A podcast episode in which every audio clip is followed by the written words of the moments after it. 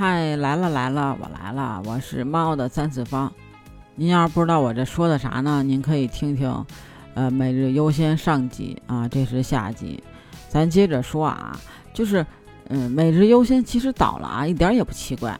你想啊，连阿里跟苏宁两大资本主推的这个易果生鲜，不是也破产了吗？不过谁是下一个倒下的生鲜电商公司呢？八月二号啊，每日优先官方也站出来回应了，否认了这个资金链断裂，呃，无法正常经营的说法。公司呢也在积极的呃解决这个问题啊。按照中国互联网通常的竞争剧本来看啊，走到这一步，通常就会出现第一、第二合并做大的市场的情况，就像曾经的滴滴跟快滴合并，五八赶集合并。美团吞并了这个大众点评，那你说每日优先跟这个，呃，会跟盒马或者这个叮咚卖菜合并吗？显然，在每日优先不断裁撤员工和业务的过程中啊，没有任何一家肯站出来接盘。那问题出在哪儿呢？就是在这个每日优先所打造的前置仓模式上。而且啊，咱之前也说了，就是它在这个呃一八年到二一年前三个季度啊，每日优先累计亏损超了九十八亿元。去年三季度报表显示啊，呃流动资产近三十亿，但是流动的负债也是要达到三十二亿，资不抵债。而且呢，在这个资本在烧掉百亿元以后啊，只验证了一个结果。就是前置仓模式不行了，不投了，因为实在是太少了。那这种刚需性的重资产业务本身成本就是无比的庞大。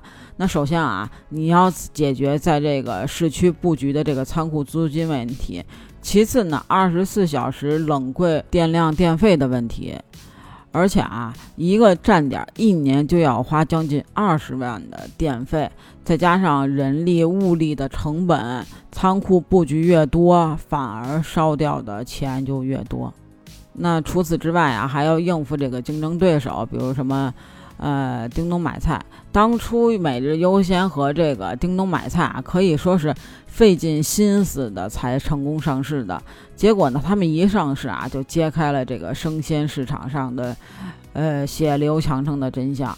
那为什么卖菜明明就是个听起来稳赚不赔的买卖啊？刚需，呃，复购率高，线上占比低，buff 叠满了，但是啊，搬到互联网上怎么就水土不服了呢？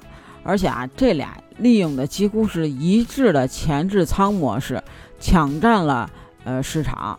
在竞争对手的催促下啊，每日优先开始在这个全国多个城市铺设这个前置仓。到了二零一九年啊，已经在全国开了一千五百家店，再加上这个高额的呃获客成本啊。那用这个派送范围和大面积的优惠券来获取这个用户的订单，为了获取到一个稳定的用户，就是需要啊，至少要激发呃六次下单。那这就需要平台不断不停的就是发这个打折的优惠券，最后算下来啊，每一端最后送完了之后还要亏接近二十块钱，就用这种的烧钱方式来补贴换习惯。就是不免让我想起了当时的 ofo 小黄车当年烧钱的样子啊，简直真的是有一拼。但是说回来啊，它其实根本的问题呢，是因为没有任何一家的生鲜电商真正解决了老百姓买菜的痛点。现在啊，咱看看这个，呃，目前市场上主流的这种经营模式啊，就以每日优先这个呃为例啊。前置仓项目就是用周边啊建仓库，然后呢提前把这个生鲜啊送到这个仓库里边，有单子了呢就可以直接拣货，然后呢可以直接送。就这种方法啊，呃优缺点太明显了。优点就肯定是这个快嘛，啊你就是快速下单，然后呢几乎半个小时就到了。但是啊缺点就是太费钱，建仓库要钱，生鲜库存耗损要钱，配送成本也高。所以啊，我们经常就是买到了一个呃十九块钱李子，打开一看，哎，才五个，哼。所以啊，这么贵的价格也不是谁都能消费得起的。所以呢，社区团购就来了。以这个呃兴盛优选和这个实惠团为代表啊。兴盛就是呃高兴的兴，呃盛就是盛大的盛啊。十就是一二三四五六七八九十大写的十。会呢就是这个芦荟的会啊。十会团为代表啊。就是预售加次日加自提，几乎完美弥补了前日仓的种种缺点。但是啊，它需要熟人网络依赖呢，团长能在你家买，能在你家卖，但是呢，没有这个强制的绑定。那除了这个啊，还有就是像呃盒马为代表的线上线下结合的模式，还有呢，就是以这个饿了么、京东为代表的商超入驻平台的模式。其实总的来说啊，这四种确实改变了上亿人的买菜习惯，也有接近四千亿的这个交易额。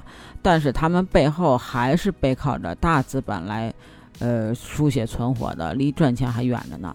那美团、阿里、拼多多这种主营业务不是卖菜的大公司啊，毕竟我血厚啊，就亏钱养着卖菜业务，也是为了持续给平台带来新的用户。但是像这种，呃，以每日优鲜这种卖菜起家的公司啊，一旦没有了外部的投资方书写，暴雷也是迟早的事儿。只不过啊，不是所有的创业失败都需要员工为代价。越大的公司啊，就应该越有这份责任感。在这方面啊，就每日优先没有什么可洗白的啊。而且啊，消协也已经呃要求每日优先公布了这个退费的方案。并且，呃，对这个企业提出了三点要求。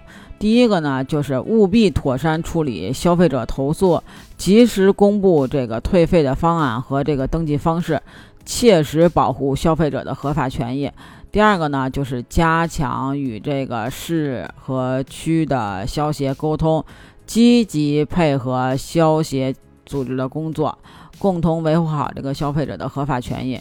嗯，还有啊，就是说，呃，在三个工作日内将这个情况说明。毕竟你也有不少的用户，还有那么多提前消费的人群，而且这种啊还不少。你看，比如之前的小黄车 ofo，到现在了，还有的可能还没退完钱呢。嗯，还有什么蛋壳公寓啊，也有的是这个，呃，房租还没两年多了，还没退回来呢。还有就是那个开课吧。嗯，拖欠那个学员天价学费，嗯，号称你那个免费学，嗯什么的。如果你有兴趣啊，可以上网搜一下，嗯，具体的咱就不说了。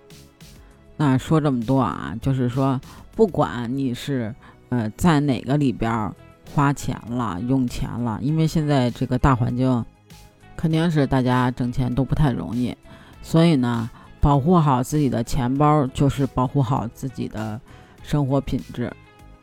建议啊，最好还是去，呃，正规的这种商场啊、超市，当时买当时用啊，不要用这个什么预付款的，因为我之前看那个，呃，也有好多健身房啊，就是拿了钱，你充完值拿了钱，然后就跑路了，你找你都找不着。所以呢，与其这样呢，呃，不如咱就是，啊，买一笔花一笔啊。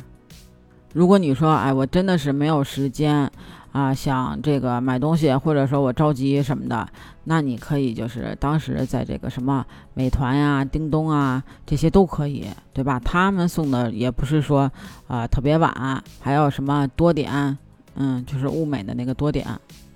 不管怎么说啊，我们还是要在这个网购的过程中避免踩坑，让自己的生活呢得到更多的享受。